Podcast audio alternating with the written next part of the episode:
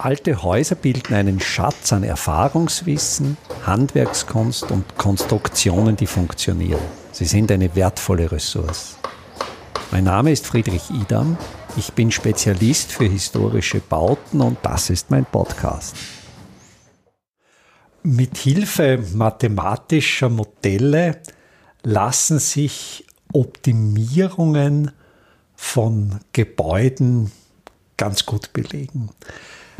Ein bekanntes Beispiel ist jenes der Stadtmauer, wo man bei historischen Städten überlegt, eine möglichst große Fläche Stadt mit einer möglichst kurzen Mauer zu umfassen, weil natürlich die Kosten pro Laufmeter Mauer relativ hoch sind. Und je günstiger dieses Verhältnis zwischen umbauter Fläche und der Mauer ist, desto wünschenswerter ist das Ergebnis. Das sind hier die Systemgrenzen eigentlich ganz einfach gesetzt. Man will die Errichtungskosten der Mauer einsparen, man will natürlich auch die Bemannung bei der Verteidigung reduzieren.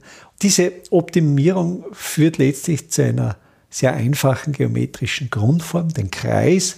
Da ist eben bei kleinstem Umfang die größte Fläche gegeben.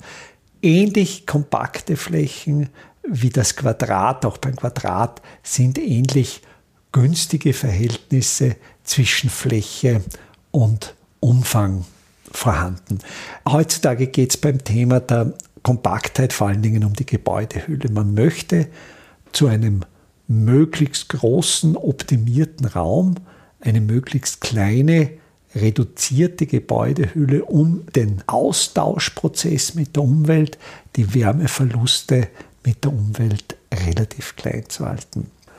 Da gibt es aber auch ein anderes mathematisches Modell, das ich sehr interessant finde, und das ist der sogenannte mittlere Punkt-zu-Punkt-Abstand. Wenn man sich jetzt eine Fläche vorstellt und in dieser Fläche liegen gleichmäßig verteilt sehr, sehr viele Punkte, so kann man zwischen jedem dieser Punkte die Verbindung messen und einen mittleren Abstand, eine mittlere Entfernung messen. Und auch hier ist es ganz ähnlich bei dem Modell Fläche Umfang, dass dieser mittlere Punkt-zu-Punkt-Abstand bei kompakten Flächen kürzer ist als bei sehr länglichen, ausgedehnten, komplizierten Flächen.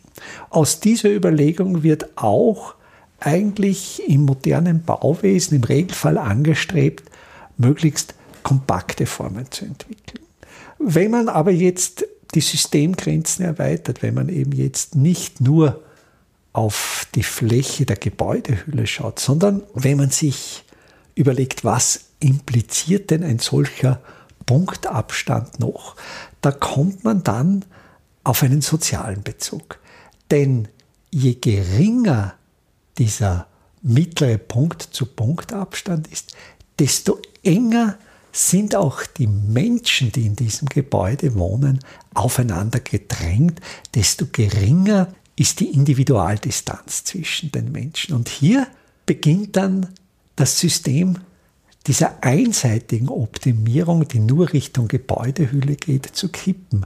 Denn es ist aus soziologischen Studien erwiesen, wenn in einem Gebäude eine zu hohe Dichte von Menschen ist, wenn dieser Punkt-zu-Punkt-Abstand zu gering ist, wenn die Individualdistanz zu gering ist, fühlen sich die meisten Menschen bedrängt, werden durch die vielen anderen Menschen, die einfach zu nahe an einem sind, bedrängt und man fühlt sich unwohl. Und das lässt sich natürlich genau jetzt mit gegenteiligen Gebäudeformen umgehen. Der Gegenentwurf zum kompakten Haus ist das lange, schmale Haus. Ich lebe selbst in einem langen, schmalen Haus. Das ist jetzt nicht so geplant. Das ist so entstanden. Ich habe schon in anderen Episoden darüber erzählt.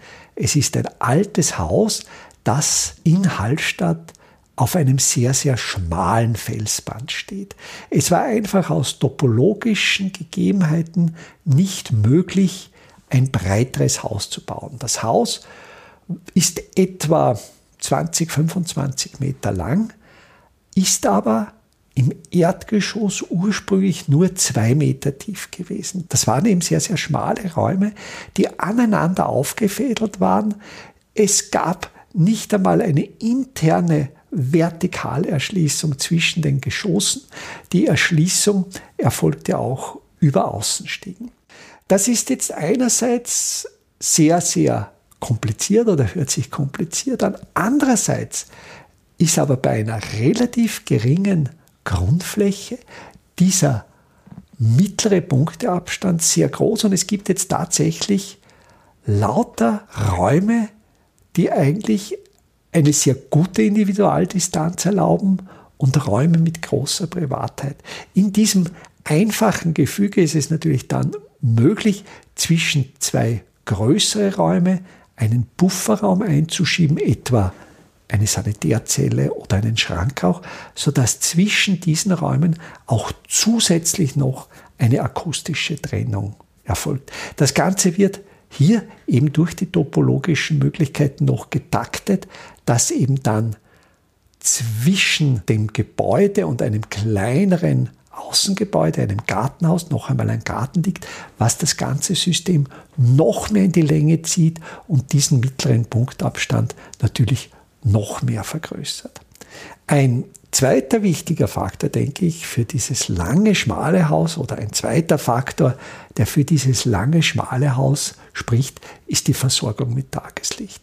Wenn man jetzt ein Haus sehr kompakt denkt, also denken Sie sich jetzt einen quadratischen Grundriss mit etwa 10 Meter Seitenlänge, da wird es natürlich dann schon schwierig, die mittleren Bereiche entsprechend mit Tageslicht zu versorgen. Wenn hingegen das Haus sehr schmal ist und da gibt es Breiten, also durchaus drei Meter, also diese zwei Meter, die ich vorher genannt habe, die sind schon sehr schmal. Da habe ich nur einen Raum in dieser ursprünglichen Schmalheit belassen. Andere Räume habe ich dann Richtung Felsen erweitert. Im oberen Geschoss, wo sich ja dann das Gelände abtrebt, wo dann das Felsband ja schon breit ist oder das nächste Felsband breiter ist, dort sind die Räume dann etwa vier Meter tief und das, denke ich, erlebe ich als eine sehr angenehme Breite. Diese vier Meter Tiefe lassen sich von einer Seite sehr schön mit Tageslicht versorgen und bieten schon eine hinreichende Tiefe, um auch diese Räume gut benutzen zu können. Christopher Alexander stellt eben dieses Phänomen, das lange, schmale Haus in seinem Muster 109 vor und er zeigt aber auch, dass eine andere Entwicklung möglich ist, nämlich in die Vertikale. Und das lange, schmale Haus in die Vertikale gedacht ist der Wohnturm. Ein Wohnturm mit mehreren Geschossen. Auch hier reichen durchaus lichte Nettogrundrissflächen von etwa 3,50 Meter bis 4 Metern im Quadrat. Und man kann hier eigentlich sehr interessante Räume übereinander stapeln. Hat natürlich beim Turm die großartige Möglichkeit, Licht von allen vier Seiten zu beziehen. Und wenn man dann die vertikale Erschließung, die Stiege auch noch nach außen legt, dann hat man ja eigentlich lauter isolierte Räume und man hat in dieser kompakten Bauform des Turms, die sich natürlich auch durch ihren geringen Bodenverbrauch auszeichnet, eigentlich das Raumerlebnis eines großen herrschaftlichen Hauses. Ich finde diese Überlegungen insofern spannend, wie geht man mit Optimierungen um? Da denke ich, ist es sehr, sehr wichtig, sich wirklich die Systemgrenzen, die Parameter anzusehen, in welche Richtung optimiere ich.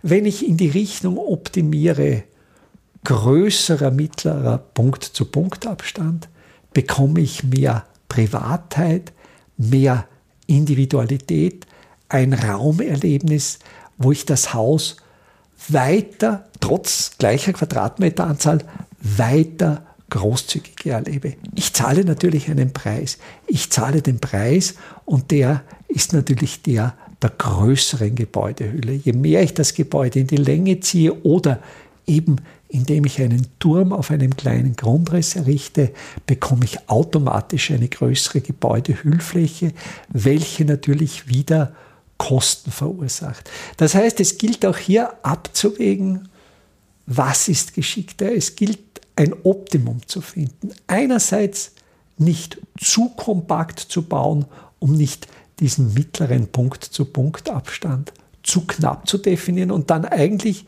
wieder insgesamt mehr Quadratmeter zu verbrauchen, um wieder das Gefühl einer gewissen Individualität erzeugen zu können. Andererseits, wenn ich zu sehr in das Extrem gehe, dass ich dann die Hüllfläche des Gebäudes überdehne. Wichtig erscheint mir hier nicht eindimensional zu denken, sondern bei den Überlegungen wirklich die Systemgrenzen möglichst weit zu setzen. Einfache, aber schlaue Handwerkstechniken können Sie jetzt auch in der Praxis erlernen. Im Rahmen der Kulturhauptstadt Europas 2024 Bad Ischl bieten wir Ihnen im Salzkammergut heuer Workshops zu Arbeitstechniken der Simple Smart Buildings an. Es wird dabei ums Kalkbrennen, Kalklöschen und den gekonnten Umgang mit Kalkmörtel gehen. Sie lernen alte Kastenfenster wieder instand zu setzen und besuchen Häuser, die von ihren Besitzern renoviert worden sind. Zum Abschluss der Workshop-Reihe im Herbst 2024 können Sie von international renommierten Profis die Lehmbautechnik in Theorie und Praxis lernen. Wir würden uns freuen, wenn wir Sie für den einen oder auch für mehrere Workshops begeistern könnten. Alle Termine, den Workshop-Folder zum Download und den Link zur Anmeldung finden Sie auf der Startseite meiner Website www.idam.at.